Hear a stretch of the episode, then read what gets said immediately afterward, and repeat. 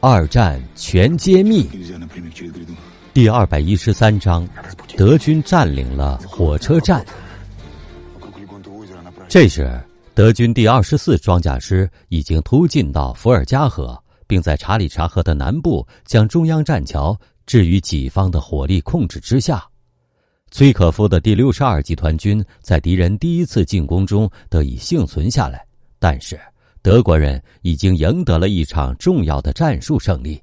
同时，德国的空军对强渡伏尔加河的物资运送人员和苏军的舟艇编队不断的进行攻击。在斯大林格勒市中心，德军占领了火车站，将苏军暂时赶出了马马耶夫港高地。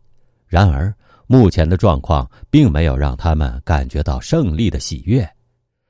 苏军的抵抗使得德军惊恐不安，这时的德军已经没有了往日的骄傲自大和盛气凌人，而且也不再对苏军的战斗能力不屑一顾了。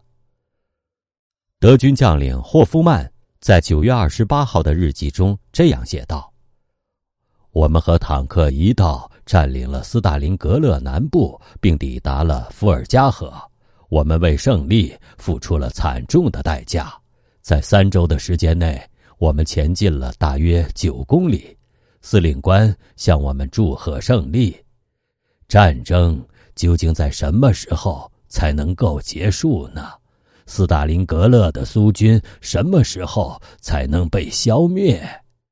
这场大屠杀能不能在圣诞节之前结束呢？下一章，请听：时间所剩无几。